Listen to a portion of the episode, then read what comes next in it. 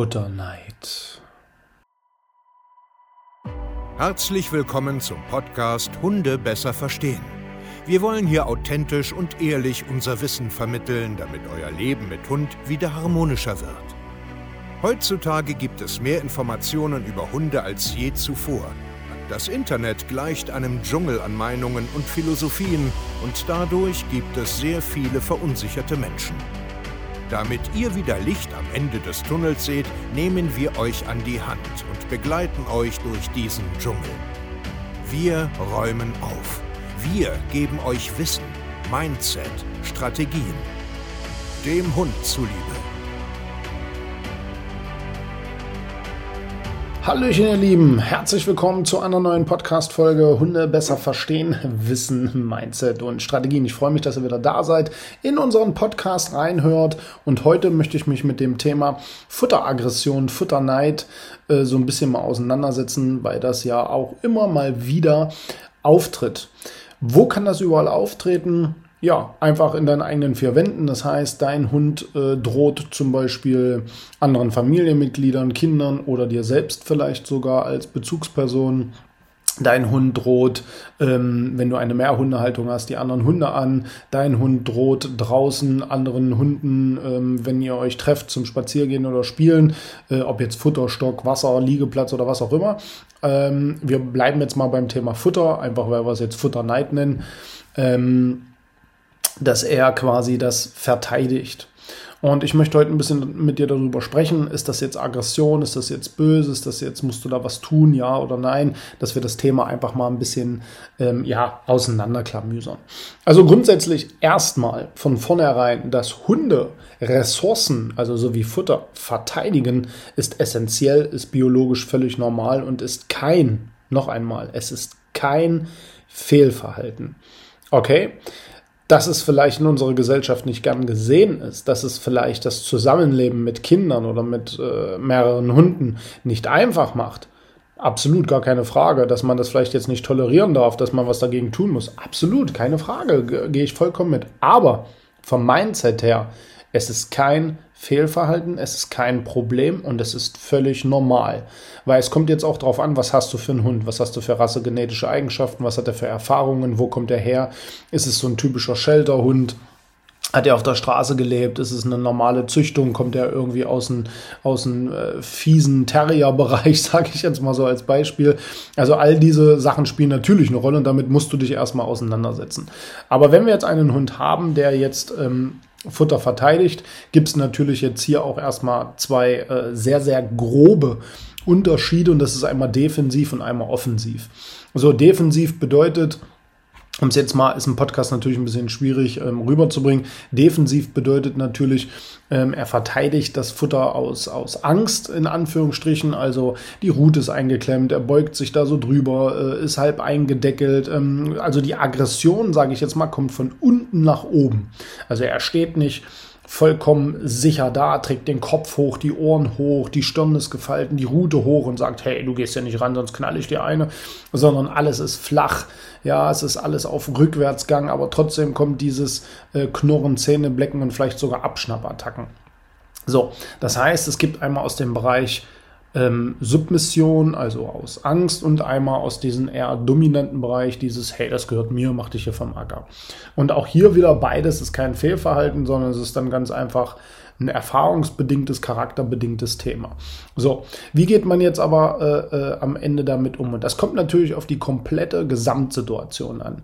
Wenn man jetzt einen Hund zum Beispiel aus dem Shelter hat, der zum Beispiel irgendwie in großen Gruppen gehalten wurde, wo die sich jeden Tag ums Futter in irgendeiner Form kloppen müssen oder so, also dein Hund zeigt jetzt so Angst, aggressives Verhalten aus der Submission heraus, hat er im Endeffekt einfach nur Schiss. Okay, der hat Angst, dass du ihm das wegnimmst, der hat Angst, dass er seine Ressource verliert. Hunde denken halt immer ähm, sehr, sehr einfach und sagen sich einfach, hey, ich habe keine Ahnung, wann ich wieder was zu essen kriege ähm, oder den Kauknochen oder das Spielzeug spielt jetzt auch keine Rolle nachher. Ähm, ich will das einfach nicht loswerden, ich habe Angst. Also Angst, dieses Sicherheitsgefühl zu verlieren. Und das ist der erste Punkt, der wichtig ist, ist Akzeptanz. Erstmal verstehen, dass es so ist und dass man das jetzt auch einfach erstmal annimmt. Und annehmen bedeutet dann jetzt auch sich erstmal einen groben Überblick verschaffen, Wann tritt das auf? Wie tritt das auf? In welchen Räumen? In welcher Intention? Ich gebe dir ein Beispiel. Wenn du zum Beispiel jetzt äh, fütterst, ja, du machst den Napf fertig und du merkst jetzt schon, du musst darauf achten, wenn du das Futter zubereitest, wie verhält dein Hund sich. Ja, ist der angespannt, wird er nervös, muss man hier schon ansetzen. Wenn er jetzt frisst, wie sind die Räumlichkeiten? Ja, lässt du ihn in irgendeinen engen Raum essen? Hat er keine Ausweichmöglichkeiten? Laufen die Kinder da drinnen noch rum? Wenn du mehrere Hunde hast, wie nah fütterst du sie denn und so weiter? Spielt alles eine komplette Rolle. Du musst auch hier wieder lernen, aus einer Vogelperspektive und räumlich zu denken. Weil bei Hunden die Ressourcen ich sage jetzt mal verteidigen oder in Sicherheit bringen wollen, spielt Raum eine unheimlich große Rolle. Ja, wo ist man? Kann man alles beobachten? Muss ich mich zurückziehen? Habe ich Ruhe? Habe ich keine Ruhe? Lenkt mich ständig jemand ab? Ja, weil da muss man anfangen, das erstmal so grundsätzlich zu verstehen. Genau dasselbe ist es, ähm, wenn Kinder äh, sich Hunden in gewissen Situationen nähern. Da muss man einfach verstehen, auch hier wieder räumliches Denken, Individualdistanz, Ressourcenbeanspruchung, dass man einfach aufpasst, wo bewegen Kinder sich, in welchen Raum und wo die Hunde. Deswegen sind wir absolute Fans davon, von eigenen Räumen, äh, Boxen, Absperrbereiche oder so für die Hunde, wo die einfach ihre Ruhe haben und kleine Kinder nicht hinkommen können. Und die Hunde auch nicht zu den kleinen Kindern äh, hingehen können. Ja, und genauso ist es in einer Mehrhundehaltung. Füttert eure Hunde einfach nicht alle nebeneinander, weil dann hetzen sie oft, dann sind sie halt schon gestresst und so. Auch wenn sie sich zum Beispiel vielleicht nicht anknurren oder, oder nicht äh, äh Abschnappattacken oder so zeigen, haben sie trotzdem oft Stress, weil es viel zu nah ist, nicht jeder seinen eigenen Raum hat. Okay? So.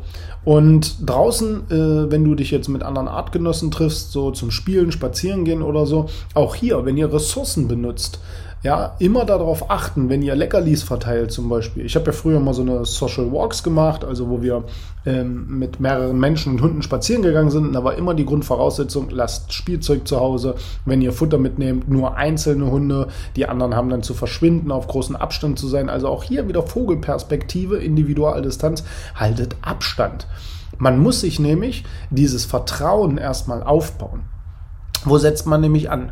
Bei Hunden, die Angst haben, ihren, also das, diesen Verlust des Futters, ja, muss man Vertrauen schenken. Das bedeutet, hey, nur weil irgendjemand anders in deine Nähe kommt, will dir niemand etwas wegnehmen. Das heißt, man muss hier lernen, also seinem Hund beibringen, dass man kein Konkurrent ist, sondern dass man ein Partner ist, dass man nichts wegnehmen will. Also das kann man zum Beispiel über Tauschgeschäfte aufbauen. Das kann man zum Beispiel darüber aufbauen, dass man ihnen immer mehr gibt. Ja, man kann darüber aufbauen, über wegnehmen, hingeben, wegnehmen, hingeben, je nachdem. Also immer einen Profi drüber gucken lassen, nicht jetzt irgendwas alleine da rumprobieren, bitte. Aber darum geht es. Das bedeutet auch in der Mehrhundehaltung. Futter verteilen mit Abstand, mit Vertrauen. Hey, wenn Hund X und Y und Z da ist, du kannst was haben, die anderen kriegen auch was, aber alles in Ruhe, alles mit Abstand. Hier wird nicht gehetzt, hier wird nicht gedrängelt. Ja, das ist ähm, ganz, ganz, ganz wichtig. Also Hunde, die da Angst haben, dass sie ihren, ihren, ihre Ressource verlieren, einfach Raum geben, Zeit geben, das Gefühl geben, dass man nichts wegnehmen will, dass man kein Konkurrent ist, dass man einfach nur da ist, dass es sogar vielleicht mehr gibt, dass es immer nur ein Tauschgeschäft ist und so weiter und so fort. Also Vertrauen einfach aufbauen, dem Hund klar machen, niemand will dir hier was wegnehmen. Du musst nicht aggressiv sein, wir als Menschen sehen zu, dass deine Individualdistanz nicht unterschritten wird, aber übertreib es auch nicht. Und hier ist Fingerspitzengefühl gefragt, ja, ganz, ganz wichtig.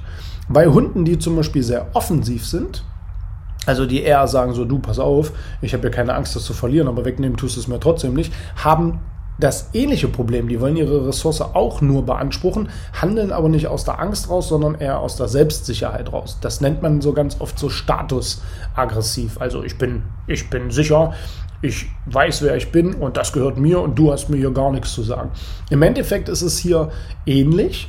Ja, dass man äh, auch dem bloß klar machen muss, hey Kumpel, pass auf, ich habe keinen keinen Stress mit dir, ich will gar nicht mit, mit, mit dir konkurrieren, aber den Zahn würde ich dem woanders ziehen. Nicht in dem Konflikt, sondern ganz einfach an anderen vielen kleinen Konflikten, die erstmal noch nicht so wichtig sind. Dem würde ich klar machen, ganz ruhig und beharrlich, ohne viel Druck. Ja, das ist ganz wichtig, nicht viel Druck, aber du tust trotzdem das, was ich dir sage. Das ist oft so bei ursprünglichen Rassen oder bei einfach charakterstarken Hunden ähm, äh, viel, viel wichtiger. Aber bei der ganzen Thematik tut mir bitte eingefallen, doktert da nicht irgendwie rum, holt euch einfach jemand an eurer Hand, der da äh, ähm, ja ein bisschen Ahnung von hat und euch da auch wirklich helfen kann. Nicht ein bisschen, vielleicht ein bisschen mehr Ahnung. Ähm, der euch da auch einfach an die Hand nehmen kann, weil das Thema ist nicht witzig. Und manche Sachen muss man ein Stück weit auch irgendwo akzeptieren, die Rahmenbedingungen schaffen, den Hund auch einfach irgendwo mal ein bisschen in Ruhe lassen.